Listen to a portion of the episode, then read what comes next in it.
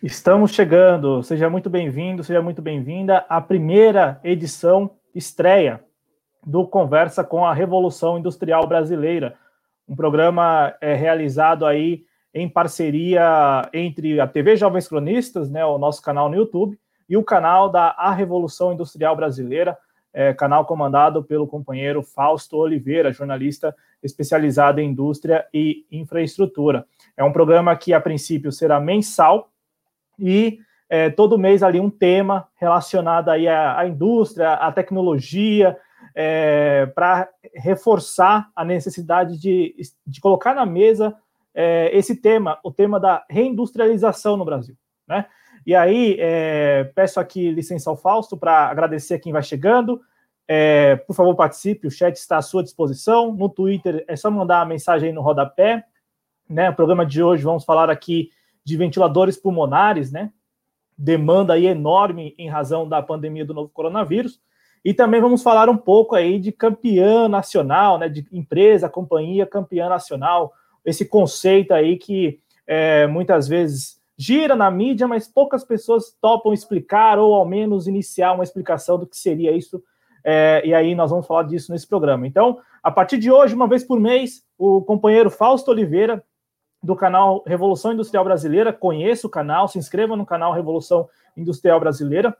Estará aqui na TV Jovens Cronistas para uma conversa sobre a importância de retomar, como eu disse, para ontem o processo de industrialização, de reindustrialização no Brasil. Tanto aqui em nosso canal como no canal da RIB, por isso que é conversa com a RIB, né, Revolução Industrial Brasileira, o objetivo é inserir na discussão o tema da reindustrialização do país, né? E aí, Fausto Oliveira, por favor, seja bem-vindo. Muito obrigado por ter topado essa empreitada né, aqui com os jovens cronistas.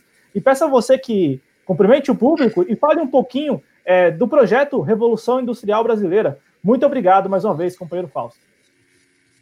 Ô, Cláudio, eu eu te agradeço. Eu fico muito contente aqui pelo convite que você me fez depois daquela nossa primeira participação que durou uma hora e tanto, né? Na primeira live que nós fizemos tem algumas semanas atrás, e, e dali começamos a bater uma bola, dialogar, e dali saiu essa ideia de fazer um programa mensal que eu prontamente aceitei, porque, como falava antes aí nos bastidores, me surpreendeu muito o engajamento, o compromisso, a, a, a limpeza de ideias, né?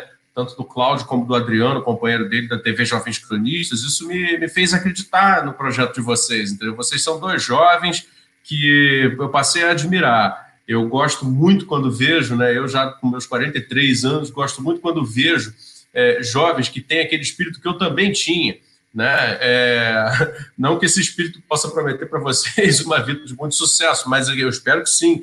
Mas é um espírito que vai manter vocês acesos, vivos, né?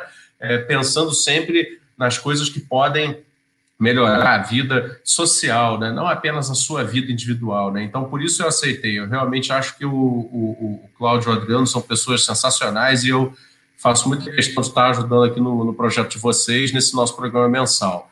Bom, é, Cláudio, a Revolução Industrial Brasileira é um projeto que nasce em 2019, tá? Como um canal de YouTube. Nesse momento, inclusive, ela está se expandindo, né?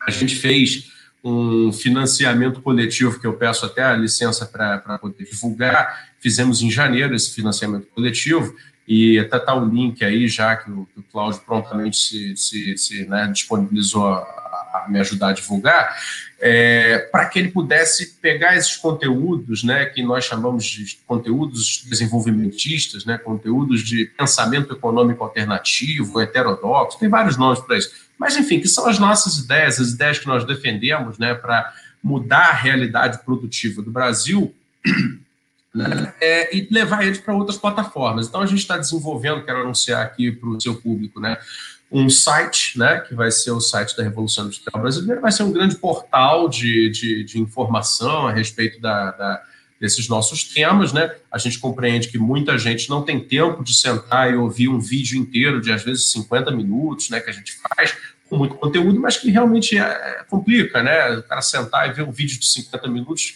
com assuntos densos nem sempre é fácil. Então vai ter um site, né, com uma mistura de os, os próprios vídeos, mas também vão ter reportagens, notícias, artigos de opinião, ou seja, outros conteúdos de mais fácil assimilação que o sujeito pode levar e ler no celular e tal, no transporte né, ou ler mais é, é, fragmentadamente ao longo do dia, e nós precisamos do apoio. Né? Então, assim, se as pessoas puderem é, contribuir, maravilha, a gente fica muito agradecido. Não podendo contribuir, que ajudem a divulgar para outras pessoas que a gente possam, né? Qualquer contribuição que pudermos ter é, é, para mobilizar a Revolução Industrial Brasileira, é, nós supervalorizamos, entendeu? A gente fica realmente muito grato. O tema é esse, é como o Cláudio falou, é um projeto sobre é, a discussão da estrutura produtiva brasileira, né? Por que o Brasil é como é, né? Por que a economia brasileira há 40 anos patina e não cresce? Por que o Brasil, por mais que tenha dado certos picos de crescimento, nunca deixou de ser esse né, mar de desigualdade, esse, esse país dividido ao meio, né? Em que você tem uma quantidade inaceitável de pessoas vivendo numa situação é, absolutamente precária, enquanto outros nadam de braçada numa riqueza que né, nunca fizeram tanto assim para conquistar. Né? Não é uma riqueza de mérito, né? é uma riqueza frequentemente de renda, entendeu? Então, essas discussões que nós tentamos levar uh, se relacionam, então, com o que nós chamamos de estrutura produtiva. Né? Defendemos, obviamente, que a sofisticação produtiva do Brasil, né, tanto em termos de maiores empresas, como melhores empresas, como é, ramos econômicos mais de maior valor adicionado, né, que criem cadeias produtivas mais complexas, né, são necessariamente né, é, o nosso caminho para sairmos dessa condição de país miserável né, e nos tornarmos um país de mais equanimidade social para melhor, né, não para pior. É um país de mais riqueza e, ao mesmo tempo, um país de riqueza mais bem distribuída. Então, esse é mais ou menos o propósito da, da, da Revolução Industrial Brasileira, que, se eu tivesse que definir numa palavra, eu definiria numa defesa do desenvolvimento socioeconômico, né? Não falamos apenas de crescimento, né? não, não, não queremos o crescimento como um fim, mas eh, trabalhamos com a ideia do crescimento econômico, do PIB, né? o porcento do PIB ano a ano, como um meio para se atingir algo que não necessariamente é atingido só com crescimento, precisaria de outras coisas. E a gente discute isso lá, né? É, então, assim, não é, não é quantitativo, é qualitativo, né? Isso seria o desenvolvimento socioeconômico. Então, a gente debate isto na Revolução Industrial Brasileira. Para quem não conhece, convido a conhecer. Já tem no YouTube e em breve, se Deus quiser, vai ter também com o site, né, que deve estar sendo lançado aí até no segundo semestre. Não sei exatamente quando. Mas, Cláudio, enfim, fiz uma introdução aí. Você fica à vontade de me é, questionar, entrar no nosso assunto aí da, do nosso primeiro programa, né? Perfeito, Fausto. E aqui, repito, né? Na verdade, está aí o link, né? Então, apoia apoia.se barra indústria, né, para que é, você que pode aí, que o orçamento permite, contribua né, é, com o projeto da Revolução Industrial Brasileira. Fausto, é, daqui a pouco eu dou uma atenção aqui para o chat, muita gente aqui chegando, né, cumprimentando pela estreia aqui do Conversa com a RIB. RIB, mais uma vez, Revolução Industrial Brasileira, né, porque, é. é deixar isso bem explicado. É, o tema de estreia é, é um tema bem provocativo, né? Porque linka o momento, o momento, né? Aí a pandemia do novo coronavírus, ventilador pulmonar, ventilador pulmonar, respirador, enfim, como é, você deve ter acompanhado aí na mídia, né? Mas vamos falar de um aparelho que é, aí a demanda aumentou demais, né? E que o Fausto, o Fausto Oliveira, eu peço licença aqui para compartilhar tela. O Fausto Oliveira, ele provocou todos nós no seu Twitter. Então, é, quem ainda não conhece o Fausto Oliveira, não segue o Fausto Oliveira no Twitter, né? Arroba Fausto Heavy, né? De revolução, Indy de industrial, BR de brasileiro. E aí o Fausto, né? Ele publicou um fio, ele costuma publicar lá os fios, né? Com comentários e ali é, divulgando, né? É, não, não é divulgando empresas, mas divulgando tecnologia, né? Ali o que ele apurou, porque o Fausto, lembrando, ele é jornalista, né? Jornalista especializado em indústria e infraestrutura. E aí, é bem curioso, isso eu quero que o Fausto conte para o nosso público, porque alguns dias antes dessa reflexão que você faz aqui no Fio, Fausto, você havia publicado um vídeo lá no canal da Revolução Industrial Brasileira, questionando né, ali é, se o Brasil teria condições de produzir nacionalmente respiradores, né, respiradores, ventiladores pulmonares.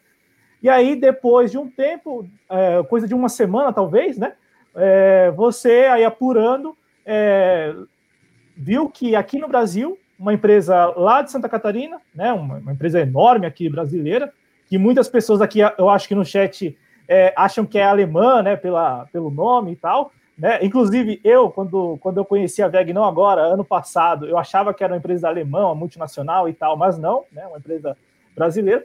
É, essa empresa brasileira conseguiu aí adaptar os seus espaços ali para produzir ventiladores pulmonares, né, Paulo? É isso aí. É, você fez uma boa, uma boa é, é, recapitulação da história. É, quando, quando surgiu né, a, a, pandemia, eu, como todo mundo, né, fui buscar muita informação a respeito. É muito dramática a situação, né? É, e entendendo aquelas primeiras coisas a respeito de como que a doença se manifestava, né, ficou claro e óbvio para todos que a, a, haveria necessidade desse, desse aparelho eletromédico. Né? Assim se classificam né, no comércio internacional esses aparelhos de hospital, de UTI. Né? São é, equipamentos eletromédicos. Então, dentre os equipamentos eletromédicos que compõem uma UTI completa, avançada, né, que pode dar conta de um, de um paciente em situação de, de falência pulmonar, né, de falência respiratória, como é o caso do doente de Covid-19, está isso que né, tecnicamente tem mais é, uso chamar como ventilador pulmonar, mas que na mídia brasileira ficou mais comumente conhecido como respiradores. Né? Tanto faz, você pode usar a palavra que você quiser, respirador ou ventilador. Eu gosto de usar ventilador pulmonar porque eu tenho um certo compromisso com os termos técnicos, né? Pelo meu trabalho, tal, pela minha profissão. Mas vamos lá. Eu então fiz uma pesquisa, né? Contatei uma pessoa que trabalhou muitos anos nessa área de equipamentos dentro do Ministério da Saúde, junto com a Anvisa, e depois foi para a iniciativa privada. É uma pessoa que não quis revelar o seu nome, inclusive porque sentia que no Brasil o assunto já estava muito politizado, né? Então ele me pediu para passar as informações, mas não revelar o seu nome. Até hoje não, não revelei nem vou revelar o nome da minha fonte. É, e essa pessoa então me deu informações preciosas a respeito é, do que, que é um ventilador pulmonar e das capacidades brasileiras de produzir isso. Porque já então, eu fiz isso aí lá por, acho que março, talvez, é, já então era claro que o mundo inteiro estava buscando o, a, a China para ter acesso a ventiladores pulmonares, porque todo o mundo passou por uma espécie assim de aluguel das suas indústrias para a China, né? Houve casos em que isso foi feito de maneira mais inteligente e houve casos de que isso foi feito de uma maneira completamente estúpida, como foi a nossa. Né? Então aí eu fui investigar, né? afinal de contas, se havia condição, se havia capacidade produtiva para que o Brasil tivesse os seus próprios ventiladores pulmonares em quantidade e qualidade suficiente para atender a emergência que viria e está vindo aí, né? Muito bem, a descoberta foi de que havia no Brasil uma série de empresas né, capazes de prover ventiladores pulmonares. Né? Prover, não quer dizer fabricar. Né? Então, assim, a maioria dessas empresas, eu cito nomes porque são nomes conhecidos, né? a Philips, a General Electric, né? são empresas multinacionais que provêm a sua linha de produtos para todo o conjunto de países onde elas estão instaladas. Né? E elas não fabricam aqui, né? elas fazem os seus equipamentos, principalmente hoje na Ásia, e dali exportam para todo lugar, conforme aparecem os pedidos, etc. O problema é que a crise do, do, do, coronavírus colocou uma desordem absoluta nesse mercado. Né?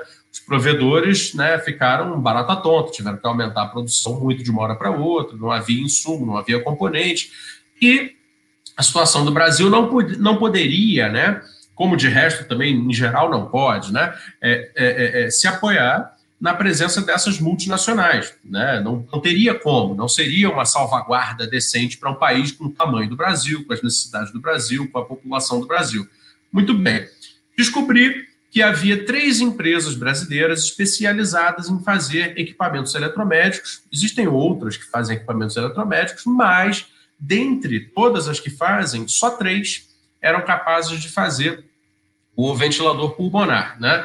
É, os nomes delas eram LifeMed, que fica no Rio Grande do Sul, é, KTK, que fica aqui no interior de São Paulo, e MagnaMed, que das três era a que tinha melhores capacidades, digamos assim.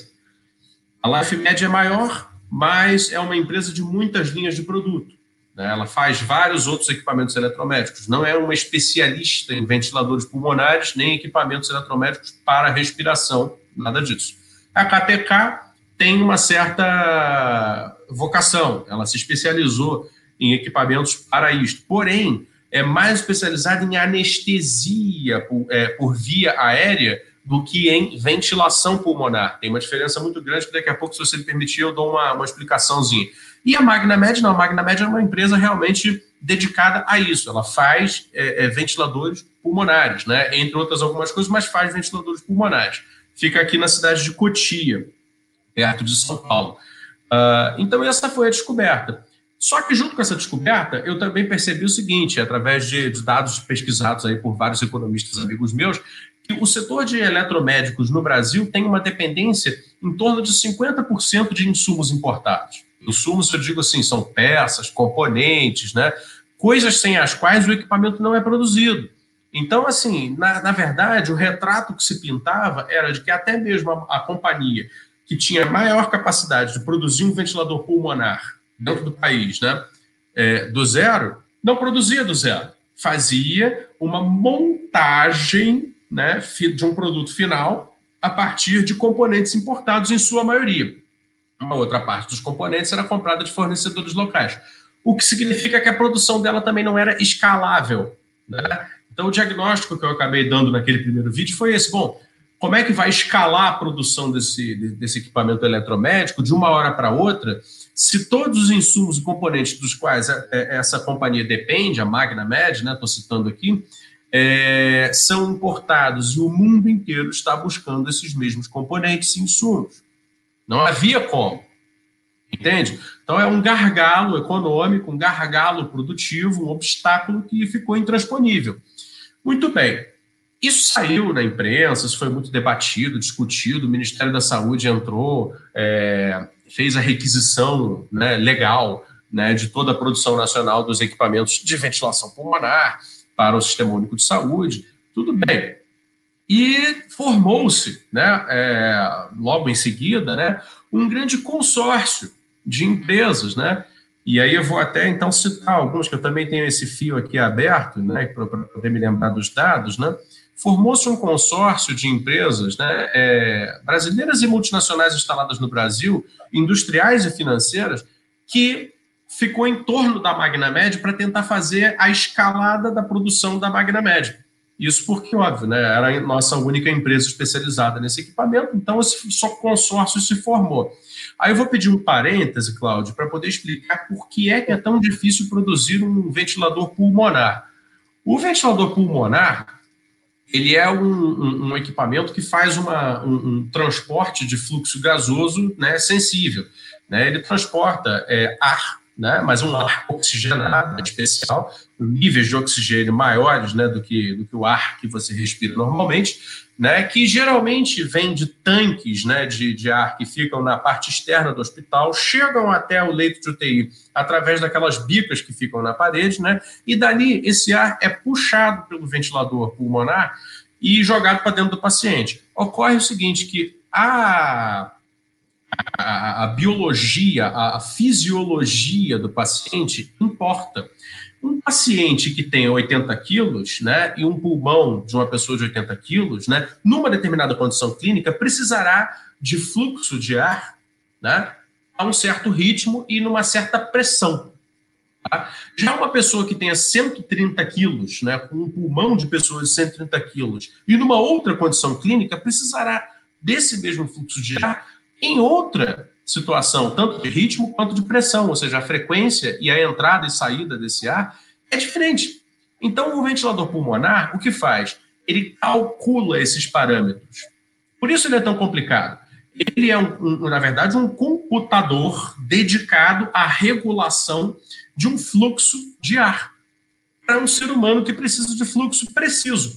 Então, ele calcula qual é a pressão invasiva, ele calcula qual é a frequência, a pressão de, de retirada do ar, porque ele não só põe para dentro ele retira também.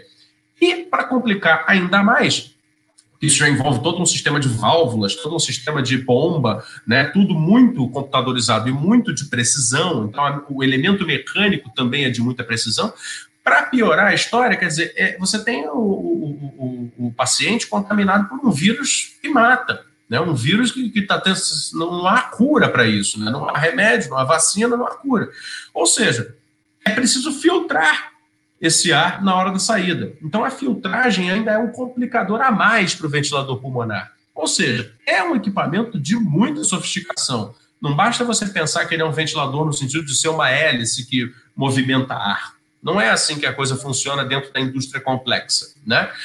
Pois muito bem, feito esse parênteses então para explicar, está aí né, dito por que é que então a Magnamed, né, embora consiga produzir um ventilador pulmonar, tinha dificuldade de escalar a produção. E aí formou-se esse consórcio de empresas, né? Vou citar alguns nomes que eu coloquei lá no Twitter, né? É, esse consórcio era composto por nomes do seguinte lote né, empresarial. Suzano, fabricante de papéis, celulose, Clabin, mesma coisa, né? Embraer, veja você, né? A nossa fabricante de aviões, né? De tecnologia aeronáutica, aeroespacial, Fiat, né? Automotivo, White Martins, que fabrica os, os, gases, né, que entrou com a parte de gases, né, para o conhecimento da parte do, do, ar que vai de fluxo dentro do ventilador. Empresas do setor financeiro, como BTG Pactual, Itaú e a própria Febraban, que é a Federação Brasileira dos Bancos, né, é, a Flextronics, que é uma multinacional que tem instalação no Brasil é, de circuitos eletrônicos, né, para poder prover a, a, as placas eletrônicas que fariam o controle né, da, da do, do, do fluxo e tal. Ou seja, toda uma estrutura produtiva associada para fazer a MagnaMed escalar a produção. E, para além disso, além de todo esse apoio técnico, a MagnaMed ainda recebeu um financiamento de 322 milhões de reais e meio. 322 milhões e 500 mil reais. Então, isso são dados que são publicados, eu reuni naquele, naquele fio lá que você leu, né? E é, a esperança, então, era que esse consórcio pudesse chegar a produzir o, o, o, ventilador pulmonar numa quantidade e num tempo curto, entendeu? Que satisfizesse as demandas do sistema público de saúde brasileiro durante a pandemia. Olha, ocorre, e aí é que entrou o problema que nos chama hoje aqui a discutir. A Magamed, né, como empresa brasileira especializada, né, industrial, porém especializada, focada e que nunca recebeu da parte da política brasileira, né, da parte da política econômica brasileira, um projeto que pudesse transformá-la numa potência, naquilo que nós chamamos de campeã nacional, né, ela tem 150 funcionários. Uma única unidade de produção. Então, por mais que ela tenha recebido todo esse aporte técnico, todo esse aporte de capital, toda essa colaboração interimpresarial, a realidade é que até a data da publicação lá, que foi 4 de junho, né, foi já esse mês, aquela que eu fiz no, no Twitter, a Magna Med tinha entregado para o Sistema Público de Saúde menos de 500 unidades do ventilador pulmonar. Né, isso produzindo a todo vapor. Mas é isso, tem uma fábrica, tem 150 funcionários. E você não treina mais funcionários assim, como se fosse para entrar numa atividade de baixa sofisticação, porque você não vai conseguir. Esses funcionários são treinados por no mínimo muitos meses até conseguir exercer uma função dentro de uma linha de produção disso. Paralelamente, várias outras é, iniciativas né, começaram a acontecer. Tem a iniciativa aí da, da, da, Escola Politécnica da USP, tem a iniciativa de várias outras empresas industriais que também fizeram protótipos pessoas que gostam de montar coisas, né, inventaram sisteminhas de ventilador mecânico, etc. E a Anvisa foi descartando tudo isso, quer dizer, não, não tinha muita aplicabilidade para o problema que nós tínhamos. E, de repente, anunciou-se lá atrás que a VEG, né, que é a empresa, e que é a VEG, né, a VEG é uma empresa especializada em sistemas e produtos para sistemas elétricos, né, uma fabricante grandíssima do Brasil, né, sediada em Jaraguá do Sul, Santa, Catarina, né, fabricante de motores elétricos, uh, alternadores, painéis elétricos, sistemas de no-break, sistemas de soft start, né, uma série de, de, de, de soluções e, e, produtos né, para o setor elétrico e para a movimentação né, industrial, movimentação veicular, né, movimentação de equipamentos, porém sempre usando eletricidade. Basicamente, um motor elétrico ele pega a eletricidade e transforma em movimento. Né? Então, essa especialidade, esse conhecimento levou a Vega a ser o que ela é. uma empresa, que eu tenho aqui alguns números, né? Que fatura, bem, aí é diferente da Magna Média. Aí você já vou começando a entender qual é a diferença de uma empresa que tem projeto, que desenvolve, e uma outra que é só uma experiência, né? A VEG. Oi? Fausto, se, se me permite, é, ah. é que, é que para falar da VEG, eu gostaria de saber de você. Você que tem acompanhado isso já há alguns meses. Você, inclusive, falou que apurou junto a ali pessoas que estiveram ou estão no Ministério da Saúde. É, a VEG, né, a, a VEG, essa empresa brasileira lá do interior de Santa Catarina, correu por fora, fora do radar mesmo, assim, porque você descreveu para a gente até agora que é, havia aí é, um consórcio, né, há um consórcio que encontrou a empresa, encontrou a, Magnamed, citada por você, e financiou ou, ou ensaiou um financiamento né, para a produção ali e tal de mais ventiladores pulmonares. E, e, a VEG? Onde a VEG estava neste momento? Ninguém conseguiu mapear a VEG? Ela, ela correu de fato por fora do radar? Olha, é, essa é uma pergunta que, cuja resposta exata eu não tenho, mas o fato é que a experiência mostrou e a VEG sim correu por fora do radar. Assim como eu conheço outros casos de empresas que também correram por fora do radar na tentativa de prover soluções. Né? Enfim, no final das contas, empresas são feitas por pessoas, pessoas se sensibilizam. Eu posso citar aqui, por exemplo, a empresa Romanelli, do Paraná, que fabrica equipamentos rodoviários, e por ter é, é, é, dentro do, dos equipamentos que ela fabrica, existe um sistema chamado e-flow, né, que é um controle de fluxo de, de, de, líquidos, né, de emulsões, etc. Eles adaptaram esse controle de líquidos para um, um, modelo né, que eles desenvolveram lá de ventilador pulmonar, que eu cheguei a ver funcionando, entendeu? E que eles estão tentando aprovação na Anvisa. Então, assim, eu diria que provavelmente a VEG fez o seu trabalho é, é, independente do consórcio, porque até onde se sabe, claro que tem informações aí, porque esse governo não é transparente, ele não divulga as informações, mas até onde se sabe, a, a, a, o esforço né, coordenado foi feito em torno da Magna Med. E a VEG apareceu correndo por fora com um resultado melhor e em menor é, prazo. Né? E aí, se me permitiu, eu entro no assunto de como é que eles conseguiram fazer isso, afinal, que eu acho que é o, o grande lance. Né?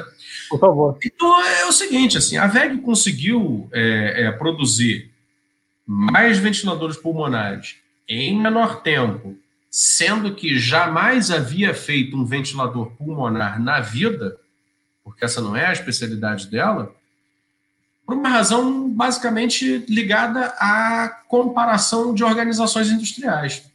A VEG é uma empresa que, tendo, sendo brasileira, né, como você comentou, ainda é capital nacional 100%, é, aberta em bolsa, lá, negociada na Bolsa de Valores de São Paulo, tá? é uma empresa que fatura 13 bilhões de reais por ano. Tá? Isso é o número de 2019. Tem um portfólio com mais de 600 linhas de produto, todos ligados aí à questão da eletricidade, como eu comentei antes, e algumas outras divisões ainda mais específicas, mas é mais ou menos isso. Tem filiais em 36 países, sendo que em 12 países tem fábrica. Né? No Brasil, são várias fábricas, né? porque são 600 linhas de produto. Então, ela tem linhas de produção espalhadas aí pelo país. Né? Uh, venda de produtos já teve em cinco continentes. Aí, isso tudo eu estou tirando da, da própria fonte dela aqui. Né? Só de funcionários são mais de 31 mil na verdade, quase 32 mil funcionários que a VEG tem espalhados pelos países onde ela tem atuação, mas concentrados a maior parte no Brasil. 3.600 engenheiros. Pense no que significa você ter 3.600 engenheiros trabalhando num único lugar. Né? A capacidade de produção de soluções rápidas dentro da boa técnica, da boa tecnologia, que um grupo de 3.600 engenheiros pensando juntos consegue produzir. Eu poderia seguir com outros é, é, é, dados aqui a respeito da, da, da empresa, mas o que eu estou querendo caracterizar é o seguinte: a VEG, então, entrando nessa corrida pelo ventilador pulmonar, saindo do zero, né, percebeu que, fazendo uma, o que nós chamamos de uma, de uma conversão né, da sua capacidade produtiva né, em cinco fábricas, foi isso que ela fez, ela reconverteu, adaptou né, cinco fábricas que ela tem no Brasil para produzir. Aí fez a divisão, fez o planejamento. Algumas começaram a fazer ferramentas especiais para o ventilador pulmonar, as outras entraram com válvulas metálicas, outras entraram com componentes plásticos, outras fizeram os gabinetes metálicos, e as linhas de produção dentro dessas cinco fábricas se organizaram, né, sob o comando de, né, você veja bem o que são isso, 3.600 engenheiros, né, uma empresa de 13 bilhões de reais, com 32 mil funcionários praticamente. Então, essa coordenação foi muito mais é, é, eficaz dentro desse contexto do que naquele outro que eu citei antes. E o resultado foi o seguinte: enquanto a Magna Med estava entregando 500 ou menos de 500, né, no início de junho, do que ela tinha prometido de uma produção de alguns milhares, seis mil e pouco, né, de ventiladores pulmonares, que ela provavelmente vai demorar até o fim do ano para produzir. A VEG já tinha produzido, eu tenho dado aqui, vou pegar, né, no, em 4 de junho já tinha feito, primeiro, né, o modelo, né, porque partiu do zero, então fez o modelo, que é o WL3, né, que tem até a foto lá no, no, no meu Twitter. É, esse modelo já tinha, em 4 de junho, é, é, é, é sido é, reproduzido em 300 unidades, então, ela tinha saído do zero, fez, o, fez a engenharia, construiu o modelo e, e botou em linha de montagem e fez 300 unidades, isso em 4 de junho, com todos os componentes já pronto para uso. Tá? Esses 300 primeiros tinham ido 200 para o governo federal, para o SUS, né? SUS espalhar pelo país inteiro, e 100 foram dedicados ao atendimento de saúde do governo de Santa Catarina. E o plano da VEG, porque ela fez um plano para tudo isso, era de produzir ao todo 1.450. E dentro dessa, desse plano, ainda em junho, né, até o final desse mês, portanto, né, sairiam mais 300 aparelhos, em julho, mais 450, e aí, ao longo de agosto, setembro, os restantes. Né? E com isso, essa empresa, então, conseguiu, está né, tá conseguindo, dar uma contribuição muito mais significativa do que aquele consórcio todo, né, aparentemente bem. Aí a imagem apareceu, né? Todo aparentemente bem estruturado, né, com várias grandes companhias que não tem nada a ver com esse setor, capitalizando a, a especialista, né, a VEG conseguiu correr na frente e produzir solução própria, né, autonomamente, com maior quantidade e em menor tempo do que aquela outra experiência que, afinal de contas, se provou limitada. Né? E aí a grande pergunta que é, vou, vou, dar um dado mais, que é o seguinte: o, o aparelho WL3 da VEG tem 75% de índice de nacionalização. O que você pode ler também de uma maneira assim, ah, esse cara está fazendo uma patriotada, que nacionalista atrasado, etc. Não, não se trata disso. Se trata do seguinte: é um, um, uma tecnologia que interessa para um país saber desenvolver. Né? Veja, não, nós não estamos livres de próximos casos de pandemia de Covid-19.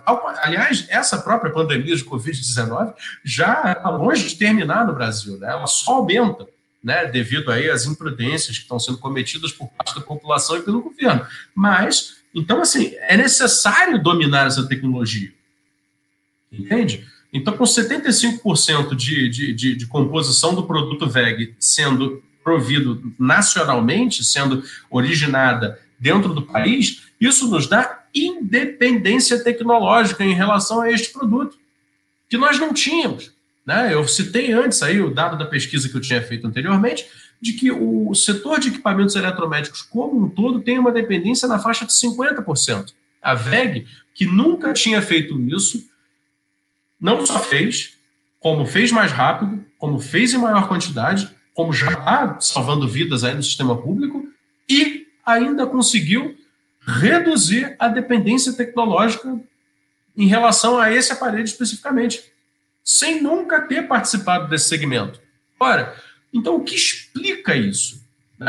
A pergunta que eu acho que, que, que deve ser feita né, para o aprendizado né, da sociedade brasileira é uma pergunta muito clara. Né? O que explica a diferença de resultados entre uma empresa atuando sozinha né, e consegue esse nível de resultado, e várias outras gigantes né, do capital atuando juntas em cima de uma especialista e não, e não conseguiram produzir um resultado quantitativo, né, é, tal como né, a, a VEG conseguiu.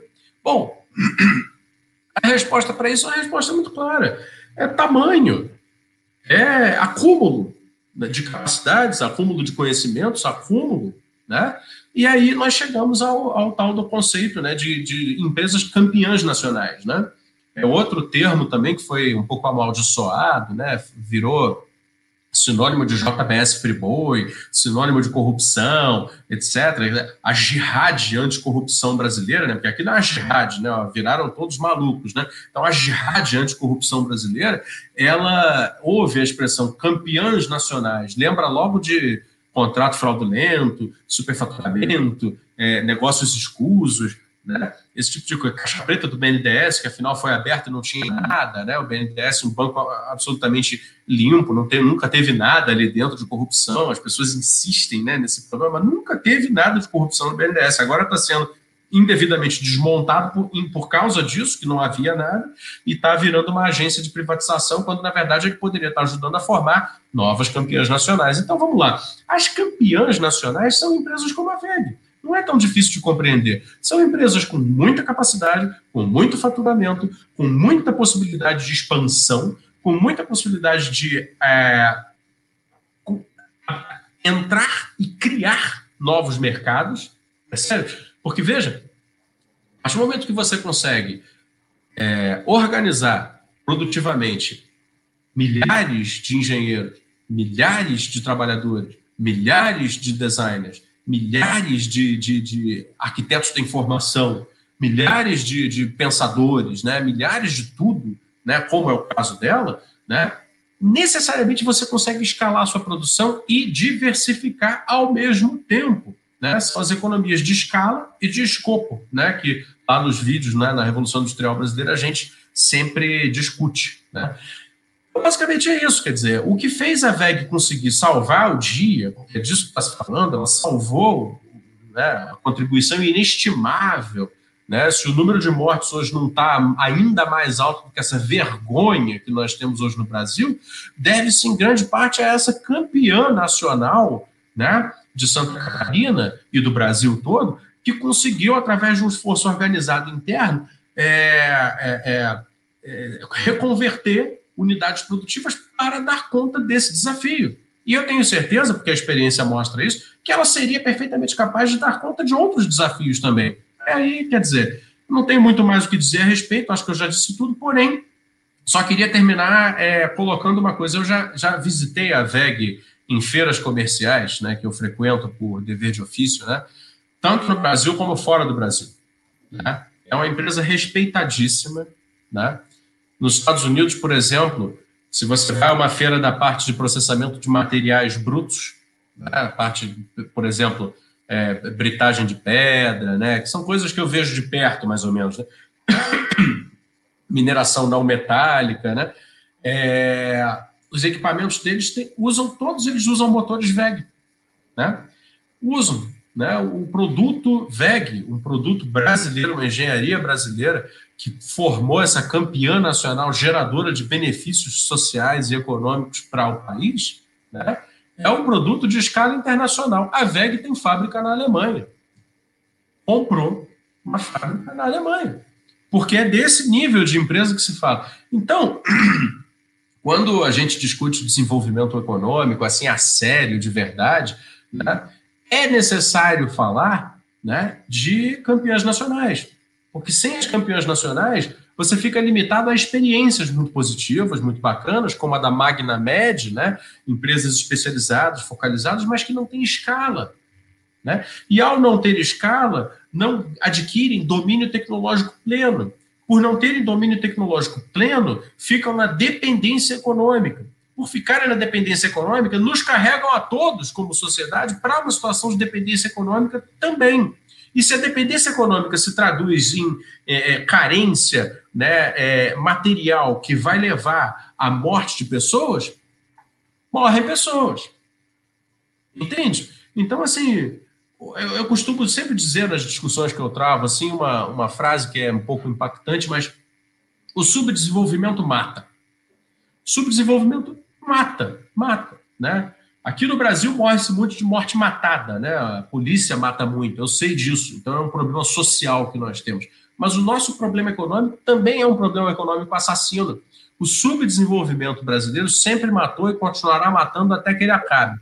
Né? E a única maneira de acabar é universalizando certas condições materiais, e a universalização dessas condições materiais não acontecerá né, sem um desenvolvimento que envolva né, é, atores públicos, atores privados, né, de variadas espécies, e o máximo possível de conhecimento aplicado na produção. Né? A VEG é o que é porque ela não produz apenas, digamos, sapatos, copos de plástico, né? ou papel, ou chapas de metal. A VEG é o que é a campeã nacional, ou como eu gosto também de chamar, a universidade produtiva, né? que é, hoje, talvez a única do Brasil, tirando a Embraer, é a única, né? são as duas. Né? A VEG é o que é porque ela se dedicou à produção sofisticada, né? À produção de, de, de, de, de é, bens finais né, de alto valor adicionado e tem alto valor adicionado e, portanto, geram riqueza porque são sofisticados. A sofisticação é o reflexo material do conhecimento aplicado no produto. Então, sem isso, né, nós não superaremos o subdesenvolvimento crônico.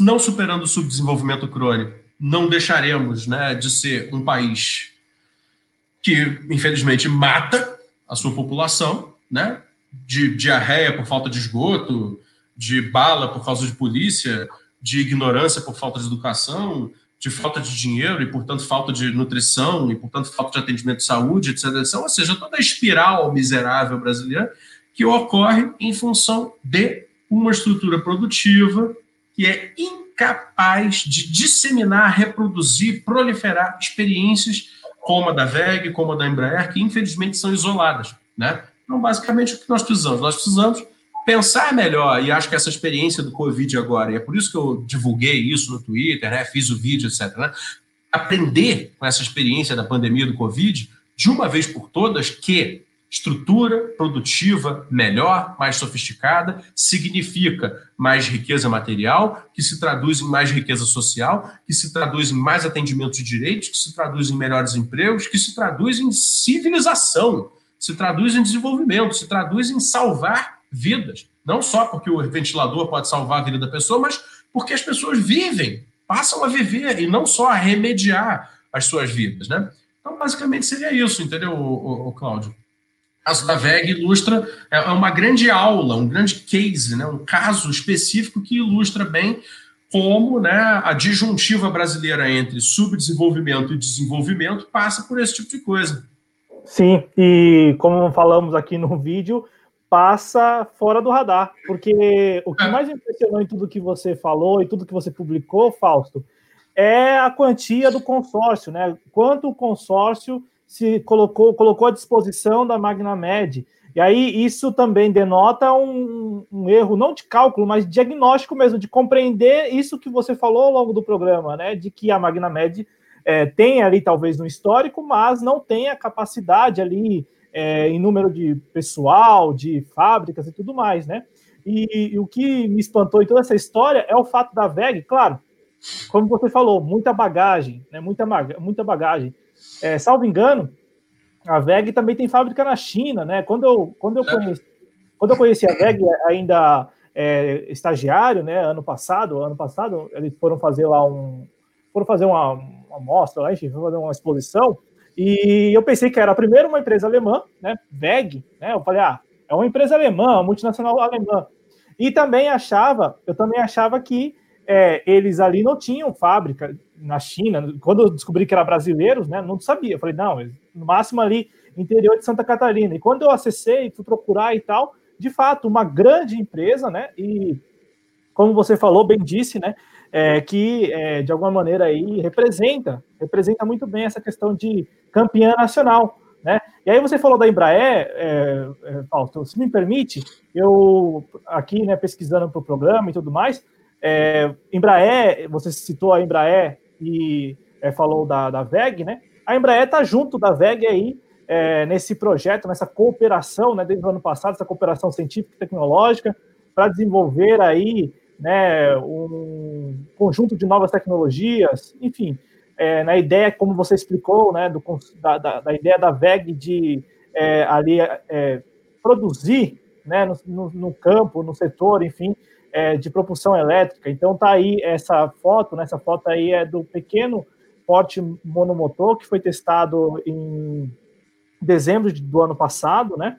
E a VEG participou aí no, no motor, né, no motor elétrico. Então é uma parceria uhum. da VEG com a Embraer, né? E pelo que você disse também, muito aprendizado aí, muito aprendizado é, a VEG, a VEG deixa, né?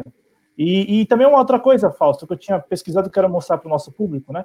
Você falou desses números, né, de quanto a VEG tem entregado aí de respiradores, de fato, é, enquanto a, a MagnaMed, né, que você citou e que faz parte do consórcio, é, encontrou dificuldade ali para entregar é, 500 respiradores e tal, a, nessa semana um jornal lá de Santa Catarina, esse jornal O Município, é, publicou essa matéria com a manchete, né? Governo de Santa Catarina recebe mais 120 respiradores pulmonares da VEG. E aí, ao todo, foram adquiridos 500 ventiladores. É a terceira remessa já que a VEG é, entrega lá para o estado, para o governo, né, do estado de Santa Catarina. Pois é. Ô, Fausto, e aí aqui voltando, eu quero cumprimentar o nosso público, né, até porque a gente já aqui pelo combinado, a ideia é que o programa seja um programa bem é, dinâmico, né, no sentido de expor ali o tema e, e também para que a gente possa, de repente, vamos aí testar, né? A primeira é a estreia, então a gente vai testar se dá certo subir lá no Instagram. Se der certo, aí a gente segue com essa ideia de fazer lives curtinhas, né? Então, quero complementar aqui, é, Fausto, o José Neves, o Adriano Garcia, que também é nosso editor responsável que está aqui no chat, o companheiro que nós conhecemos recentemente, o Cristiano Araújo, do canal Em Nome da Rosa. Né? E ah, aí, um abraço para ele. É, ele, ele, veio aqui, ele esteve aqui na TV Jovens Cronistas e falou que admira muito seu trabalho também, acompanha ah, os... é, é, recíproco, é recíproco. Então, aqui, ó, ele, ele falou: ó, não poderia deixar de ver o meu amigo é, Fausto Oliveira, grande parceiro. E aí, o. E ele diz, né, o, o canal da, da RIB, né, da Revolução Industrial Brasileira, é um dos melhores canais do YouTube. Muito obrigado. A propósito, o link está aí no chat, viu? Quem ainda não conhece, quem vai chegando aí na, na TV Jovens Cronistas, quem não conhece o canal Revolução Industrial Brasileira, conheça, se inscreva, ative o sininho, é importante acompanhar. E aí, é, o, a Eliana Cesário, né, nossa sócia e membro por aqui também, Matheus Fernandes, que chegou pelo Instagram, o João Batista Castro Alves, sobrenome de peso aí do João Batista, é, sobrenome de muito peso, o Márcio Caraça agora também por aqui, e aí, Fausto, para a gente é, encerrar o programa aqui, o Adriano falou, né? O Adriano escreveu aqui no, no chat, é, agradecendo pelo, pelo carinho e também é, pelas palavras, né? Aqui, ó, admiração mútua, querido. Muito grato por crer no nosso projeto, né? Isso em relação ao que você disse no início do programa, em relação a. Esse né? é, o, é o Adriano que estava na, naquela primeira live, né? Um abraço para você. Um abraço para você o nosso editor responsável. E de fato, assim, uma honra, uma honra participar de um programa aqui e ter essa parceria, lembrando que é uma realização conjunta aí é, da TV Jovens Cronistas e do canal A Revolução Industrial Brasileira. O Fausto, a Sumai escreveu aqui, voltaram a produzir é, carros. Se tivéssemos governo, outras fábricas teriam adaptado para produzir ventiladores e a indústria têxtil estaria produzindo máscaras. É, maneira, você, tem, você tem algo a, a comentar, Fausto, em relação a isso? Porque é, é, claro. Em outros países e outros países, o que mais se viu foi essa mobilização. Aqui no Brasil, se houve em algum lugar é, é, bem, bem, bem localizado e bem, bem breve também. A Magnamed, quando você falou, só lembrei, aqui em Cotia invadiram a fábrica, né? A, a, a, a prefeitura, não sei se era o prefeito ou o secretário lá de Cotia, invadiu a fábrica. Foi, foi, foi, foi. é, o, o, o Su, é, basicamente aqui a questão é a seguinte: governo né, que se preze num país como o Brasil tem que ter política industrial. Né? Política industrial é sempre uma, uma, uma diretriz de longo prazo visando a sofisticação produtiva.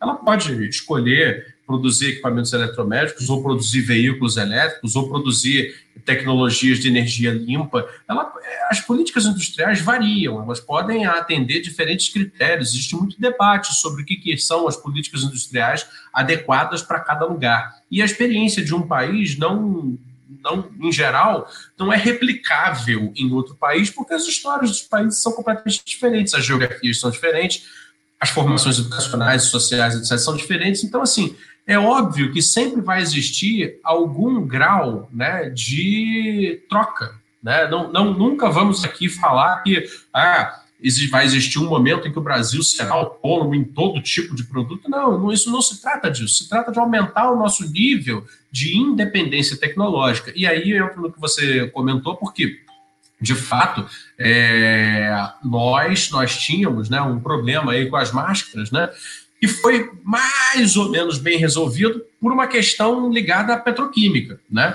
A petroquímica simples né, pega o polipropileno e transforma no tal do TNT, né, tecido não tecido. Né? É uma petroquímica simples. Esse é o material que faz a tal da máscara 3PLY, que é a tal da máscara cirúrgica, aquela que você mais vê na rua uma faixa branca aqui, os elásticos e aqueles, aquelas dobras, né? Então, essa é a, é, a, é a, máscara cirúrgica feita de TNT, tecido não tecido, que é um derivado do polipropileno.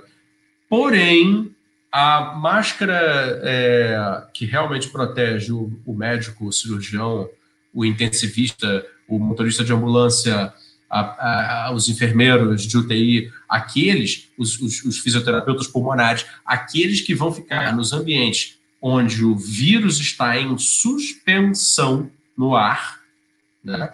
que são as UTIs, esses lugares né, onde o vírus vai estar em suspensão no ar, inevita inevitavelmente, né? essa máscara é a N95. E aí, ela também é feita de um derivado de polipropileno, só que, basicamente, esse polipropileno vai passar por uma máquina que faz um processo térmico super é, preciso ela ao mesmo tempo aumenta a temperatura do polipropileno, né, dá um calor nele, né, ele meio que se dissolve e injeta um sopro, né?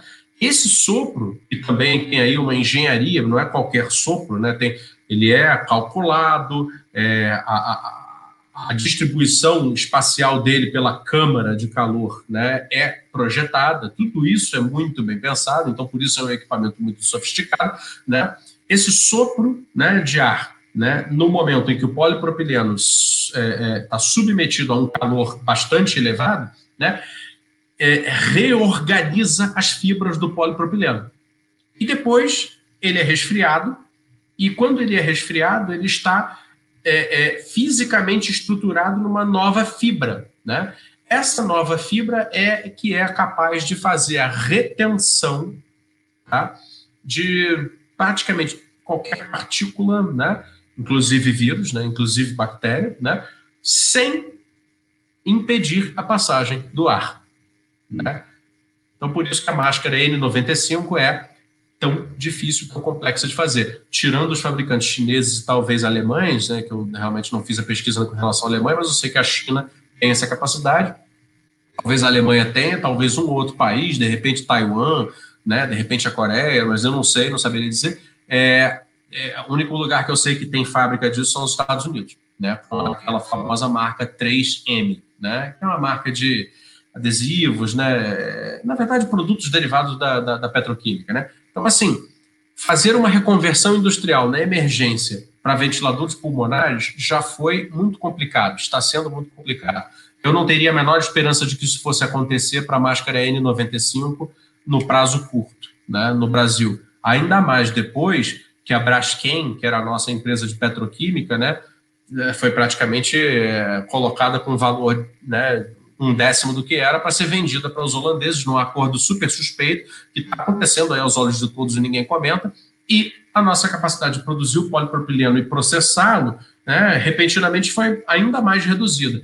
Agora, basicamente, isso é mais uma das lições que nós podemos tirar agora desse processo, no sentido de que sem política industrial, não haverá né, campeões nacionais, não haverá universidades produtivas, não haverá desenvolvimento econômico, nós vamos continuar experimentando essa vida miserável né, que é a desse país, nesse momento, até hoje, depois de tantas tentativas de melhorar, não consegue sair desse atoleiro. Então é assim que eu mais ou menos faria esse comentário a respeito do que você trouxe.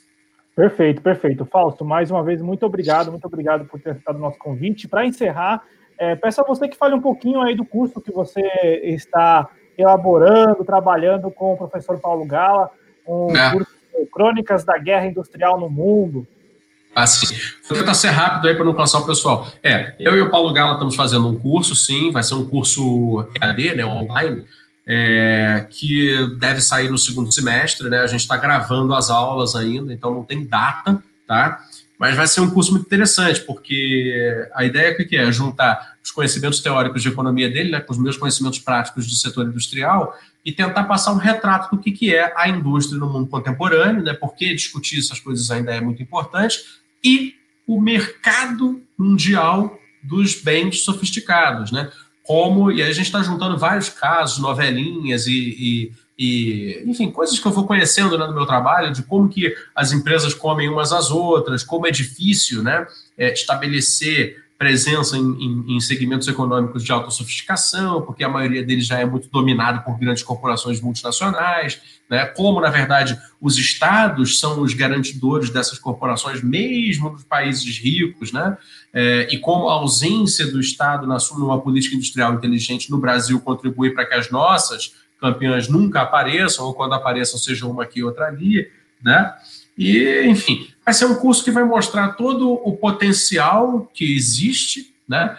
Como explorar esse potencial e como, infelizmente, nós, né, não conseguimos, né? Não, ficamos para trás, né? E ficamos tomando bola nas costas, né? E sempre que passamos por uma situação como essa do, do, do Covid, né? É, ficamos de pires na mão, né? Dependendo do restante do mundo para salvar a pátria aqui, né? Quer dizer, então é basicamente isso. Por isso, crônicas da guerra industrial no mundo. Né? É um pouco sobre a, a, a, competição de mercado global, né?